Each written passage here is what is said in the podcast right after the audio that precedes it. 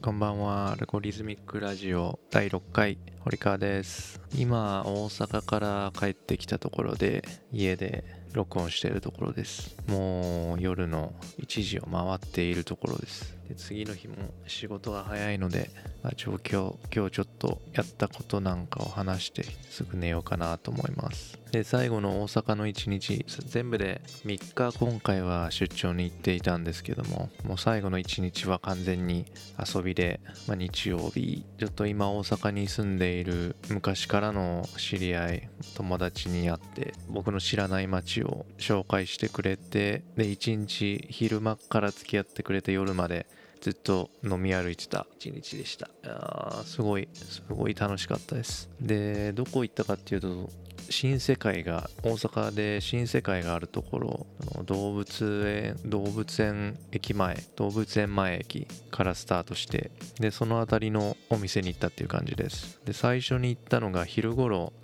ホルモン達也っていうところに来ましてこれ後で食べログで見たら3.6ってかなりかなり評価が高いところだったみたいでで実際昼12時ぐらいから空いてるみたいなんですけどももうすでに結構な列ができててで結構待ちましたね入るのに。1時間半ぐらい待ってもうなかなか結構その小さい佇まいのところで、まあそんなにその内装もとても綺麗と言えるかどうかっていうとまあそうでもない感じのところではあったんですけどもまあでもそんなにこんなに待ってでもみんな行きたがるような場所ってことはまあ相当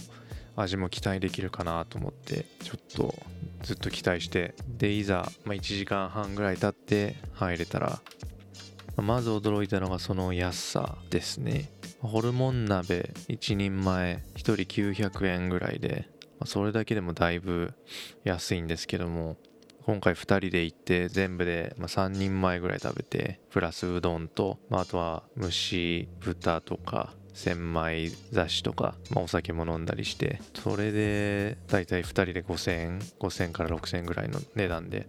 いやーまず価格から価格がまずすごい安いってのもそうですけども味ももうキムチ鍋ベースのもつ煮込みみたいな形でいやめちゃくちゃめちゃくちゃ美味しかったですこれ。結構大阪で有名なお店らしいですね。ここ。そんなに店内は大きいスペースじゃなくてそんもう本当に十数人しか座れないような形で。で一人様2人様あたりがだいたい早く通されるような感じのところで。でまあ店店員の愛想も全然良くはないんですけどもそのオーダーが通ってるのか通ってないのかもよくわからないような感じではあったんですけども。まあ、そういうのを差し置いても味は美味しいし、まあ価格は安いしかなり満足できるホルモン屋さんでした。こは、まあ、また行きたいなっていう気はするんですけども、まあ、あれだけ並ばなきゃいけないっていうのを考えるとなかなか辛いところもありますね、まあ、ベースとしてあんまり並ぶのが得意ではないのでパッと入れる個人的にはパッと入れるチェーン店とかに入りがちではあるんですけどもたまにこういうところに紹介されて連れてってくれるといいなとはすごくいいなとは思います。なかなか一人で入る勇気っていうのはないんですよね。なんでないのか。そんなに会話が振られるとかそういうことでもないんですけども、そういうことがあるような場所でもなかったんですけど、ちっちゃいお店、こういう地元感たっぷりなお店って、ローカルルールがなんとなくありそうなようなイメージがあって、それを知らないと恥ずかしい思いをするんじゃないかっていう気持ちがどっかに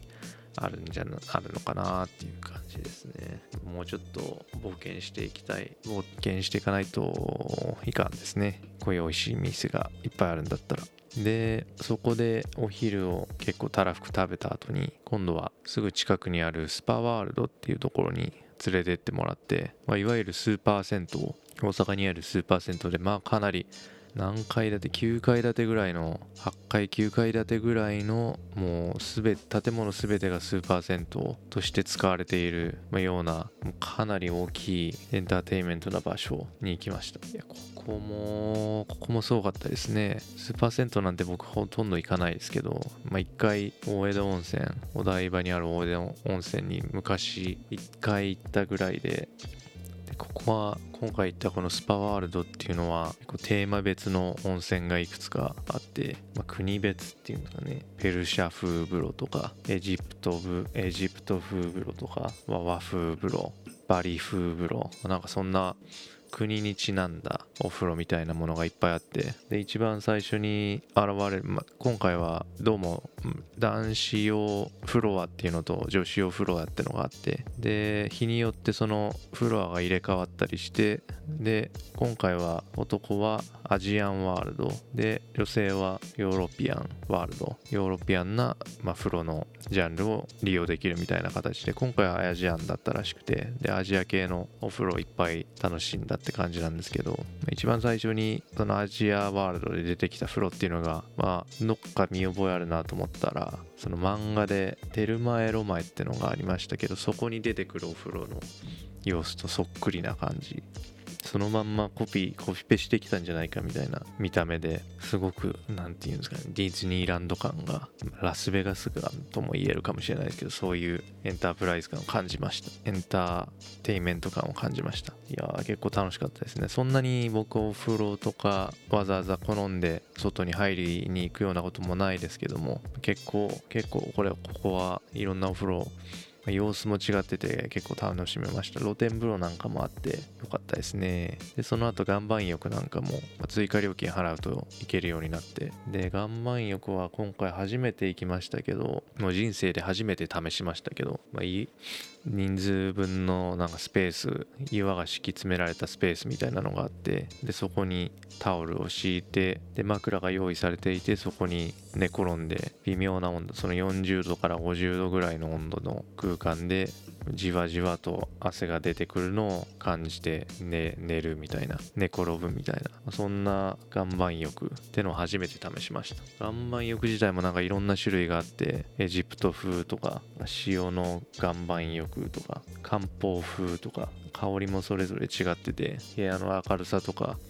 も場所によってはなんかわちゃわちゃした音楽っていうか焦点が焦点の番組がそのまんま流れていたりとかいかにもなんかサウナっぽい感じのところもあったり結構いろいろあってそこもそこですごく楽しかったですね。岩盤浴は結構気に入れました。あんまりサウナとかは好きじゃないんですけど暑すぎてすぐ出ちゃうんですけど岩盤浴は結構ちょっとあったかいなぐらいな感じで長くいられるので結構気持ちいいですね。でなんかヒーリングミュージックなんみたいなものも流れてたりリラックスできる感じ。で漫画なんかもなんか読める空間があったりしてまここで電源が使えるスペースとかがあったらもうここで作業して一日過ごすなんてのも結構ありかななんて思ったりしました。一人で来てもここは結構いいかもしれないですね。ま結局個人的には電源があるかどうかっていうのは結構肝なところではあるんですけどそこはちょっとなさそうな感じではありましたね。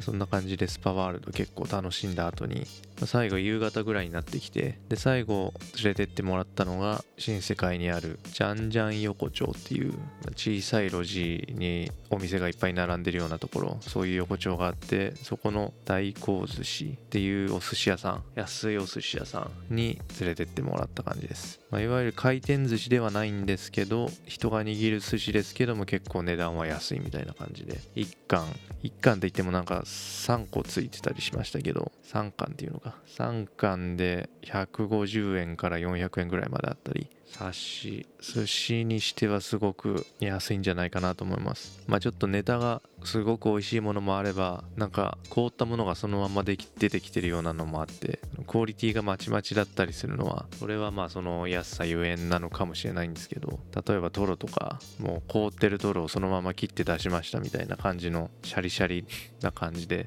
もうちょい人肌で 溶かしてほしいなっていうのもあったり煮穴子なんかはすごくちょうどいい感じ。煮た穴子にうなぎのタレみたいなのがついててそこに山椒が乗ってる感じでまあかなり美味しかったりあとかイクラとか結構イクラが乗っていたりサーモンとかエビも結構美味しかったですね、まあ、それに対して白身とか光り物はちょっと乾いてるようなところもあったりとか、まあ、結構まばらなクオリティ感っていうのはちょっと感じましたね。まあでも大体はすごく美味しい。まあそんなに食べてないですけど風呂入った後に寿司食べてみたいななんという贅沢かって考えながら結構濃密な大阪の一日を過ごしたって感じでした。いやだって東京でもこんなことあんましないですもん。食っちゃね食っちゃねみたいな。食っちゃ風呂入ってまた食ってみたいな。贅沢してるなーって感じでした。たまにはたまにはいいですかね。月に一度ぐらいこういうことをしたって罰は当たらないかなと思いながら。こんなことばっかりしてたら本当にダメ人間になるなと思いも思いつつ十分楽しめました。でまああとは適当にお土産を買って蓬莱の肉まんとかお土産に買って帰ってきたって感じです。でその帰り際に1個のおすすめのラジオっていうのをちょっと、まあ、一緒に連れてってくれた。その一緒に新世界の連れ回してくれた。連れ回したじゃおかしいですね。新世界を案内してくれた人に教えてもらって。でそれが神田松之丞の「問わず語り」っていう TBS 系のラジオ TBS 系の番組で。でどうもその2018年かな、えー、2018年の9月16日の放送で「生命」っていうタイトル「命」っていうタイトルの回で喋った内容が、まあ、ものすごい面白いらしくて30分ぐらいの番組らしいんですけどの2018年の2019年か2019年の日本民間放送連盟賞の番組部門っての撮ったらしくてこの番組の2018年9月16日の放送が。ででその内容がまあめちゃくちゃ面白いってんで、まあ、おすすめされたんですよね。でまあラジオ好きからしたらまあ気になってしょうがないんで、まあ、ちょっといけないことでありますが YouTube で検索したら出てきたんでちょっと聞いてみたんですよ。そしたらまあ本当に勧められた通りめちゃくちゃ面白かったです。でまあ簡単にこれは本当に聞いた方がいいと思うので、まあ、いけないことでありますけど YouTube でちょっと検索してぜひ聞いてみてほしいんですけれども神田松之女命で検索すると多分出てくると思うんですけどその神田さんが神田さんの子供ができたっていう話でで子供ができた時に子供ができてまたすぐのところに、まあ、奥さんがちょっと出血多量で倒れちゃってみたいな話ででそこからのドタバタ劇みたいなそういう笑いあり涙ありみたいな話が30分の中に結構詰まってる感じで。これは確かに一つのまあなんか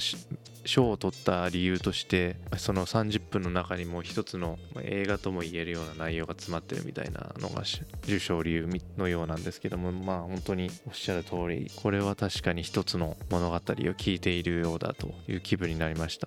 でこの神田松之丞さんっていうのは講談師らしくてで僕講談師っていう方がどういうことをされてる人なのかっていうのが全然知らなくて、まあ、そのいわゆる落語っていうのはよく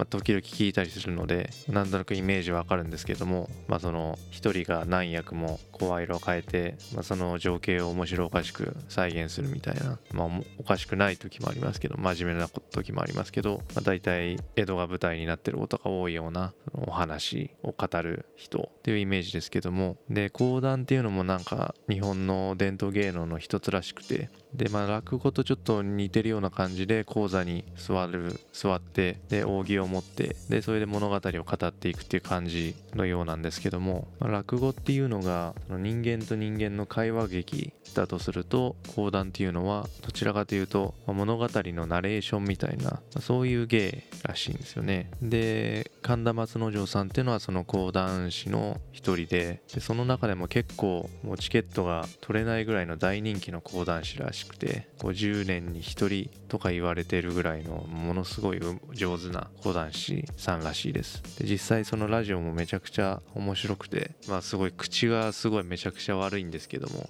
かみ、まあ、さんかみさんが死んじゃったらこの内容を話したら女の子引っ掛けられるかなみたいな、まあ、そんな話をしてるようなそんな、まあ、冗談交じりの内容の口が悪い感じで話すような感じなんですけどもまあでも結構語りはかっこいい感じでしたね。非常に効かせるもっと聞きたくなるっていう感じの喋りでいや初め今日初めて聞いた名前でしたけどいや一気にファンになりました。この人の話はもっと聞いてみたいですね。おすすめです。すごくおすすめです。講談自体はまだ聞いてないんですけどもラジオはめちゃくちゃ面白かったのでとりあえずラジオはおすすめです。で講談も僕もちょっと聞いてみようと思います。まあ、講談っていうのも結構伝統芸能っていうだけあって昔の話が多いんだろうなっていう気はしてるんですけどもまあ落語にも新作落語とかその昭和とか平成の世を切り取ったような話があったりするんで講談もそういうのがあったりするのかなとちょっと思ったりその辺りはちょっと気になりますね。落語も僕はどっちかというと新作落語の方が好きなのでそういう講談があるんだったらちょっとぜひ聞いてみたいなっていう気はなんとなくしてます、まあ、そんな感じですごく充実した大阪での休日でしたっていう感じです。で帰ってきたらなんか荷物届いてて見てみたら1週間前ぐらいに注文した DJI のライダーが届いてました。ライダーホライズン。まあ、正確にはリボックスのホライズンですかね。で案外重かったですこのライダーを本当は自転車にくっつけたいなと思ってたんですけどで自転車使ってスキャンするスキャンしながら走ってみたいなと思ったんですけどこれこんな重いの自転車につけられるかなってちょっと今ひよってます。だってこれ、まあ、ライダーだけじゃなくて、まあ、走りながらスキャンするんだったら多分コンピューターも必要でで多分ジェットソンぐらいのスペックはないといけないんだろうなと考えると自走で走る、まあ、自分の力で走るような自転車にこんなの乗せたらめちゃくちゃ重くて遅くなるなっていう感じはしました。バイクとかならいいのかも。バイク乗れないですけど。いやでもこれ早く使ってみたい。ねなんか説明書見てもよくわかんないですけどスペックしか載ってない。使い方はまだよくわかりませんがちょっとこれで遊んでみたいですね。Unity とかともつなげられるんでしょうねきっと。いいですね、まあ、ちょっとだいぶ重いな。だいぶ想像してたのには重いなっていうのはちょっと感じました。で帰り際にちょっと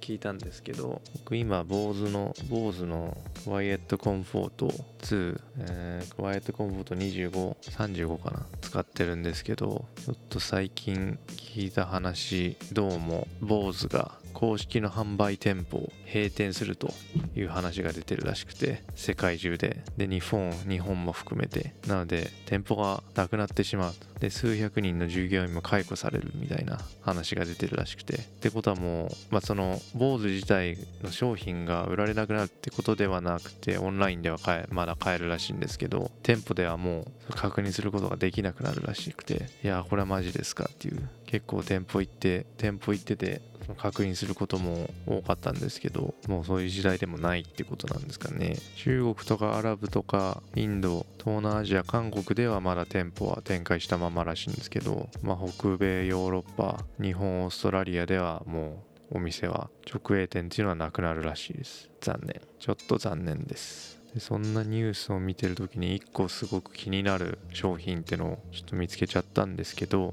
BOSE の？サングラス型のスピーカー？スピーカーなのかヘッドホンなのか？が売られてる売れて売られてますね。BOSE フレイムズアルト。フレイムズはアルファベットでフレイムズでアルトは ALTO BOSE フレイムズアルト。27,500円。見た目どう見見た目的にはただのサングラスですけどこれはなんだ？骨伝導なんですかね。Bluetooth で通信するオープンイヤーオーディオ。骨伝導ではなさそうですね。オープンイヤーだから一応自転車でも使えるんでしょうね。これ。サングラスとかも結構明るい時は必要だから自転車乗ってても。これ結構ありかもしれないですね。自転車乗りにとっても。でバッテリー充電時間が最大2時間。バッテリー持続時間が最大3.5時間。少ない。ちょっと短い。うん。ちょっと短いですね。3.5時間は。最低5、6時間は欲しいところですけど、僕は今、アルターショックっていう会社の骨伝導スピーカーみたいなの使って自転車乗ってますけども、それは7時間ぐらい持ってで骨伝導なのでその外音も聞こえてでかつ、まあ、外音がうるさくても音楽もちゃんと聞こえるみたいな、まあ、そんな感じなのですごく良い自転車乗りにはすごく良いですまあ、そういう感じにはちょっとこれは使えないさそうな感じはしますね。でもちょっと気になりますね。こういうのをテストできないっていうのが、まあ、直営店がなくなるところのデメリットでしょうね。オンライン上でしか確認できないっていうのは、個人的にはちょっとスピーカー系ヘッドホン系ではマイナスなんじゃないかなって気がしますけど、どうなんだろう？その、時々電気量販店では BOSE の製品置いてあったりするんで、そういうとこではもしかしたら見れるのかもしれないです。ただ、試せるのかもしれないです。僕今、BOSE の QC35 使ってますけど、またなんか新しいバージョンのキャンセリング、ノイズキャンセリングフォン出てますよね。BOSE ノイズキャンセリングヘッドホン700だいぶデザインが変わってますけれど白色黒色シルバーとかって耳当てにつながるその何ていうの輪っかの部分っていうんですかつながり方がのデザインがだいぶあまり見たことないような形状になっててちょっと挑戦してる感は感じます。ちょっと欲しいかも。でも価格が4万6750円。まあまあそれぐらいはするんでしょうね。どれぐらいのそのキャンセリング具合なのかが気になりますけど。そのソニーのも使ったことありますけどキャンセリング本って言ってで全く聞こえなくなるってことはないんですよね。ある程度その外音も聞こえたりするので完全にシャットダウンできるかっていうとまあ、音楽鳴らしてる時はほとんど気にならないですけどノイズキャンセリングだけで何も音楽鳴らしてない時とかは結構外の音聞こえるのでそこまそういう時にそういう時でももし音が完全に消せるみたいな今日ノイズキャンセリングができたらそれはもう即買いですけど確かまあ歩いてる時とか危なさそうですけど。でもノイズキャンセリングは BOSE のノイズキャンセリングはまあそういうのを取っ払っても素晴らしい出来だと思います。これ欲しいな。欲しい高いけど。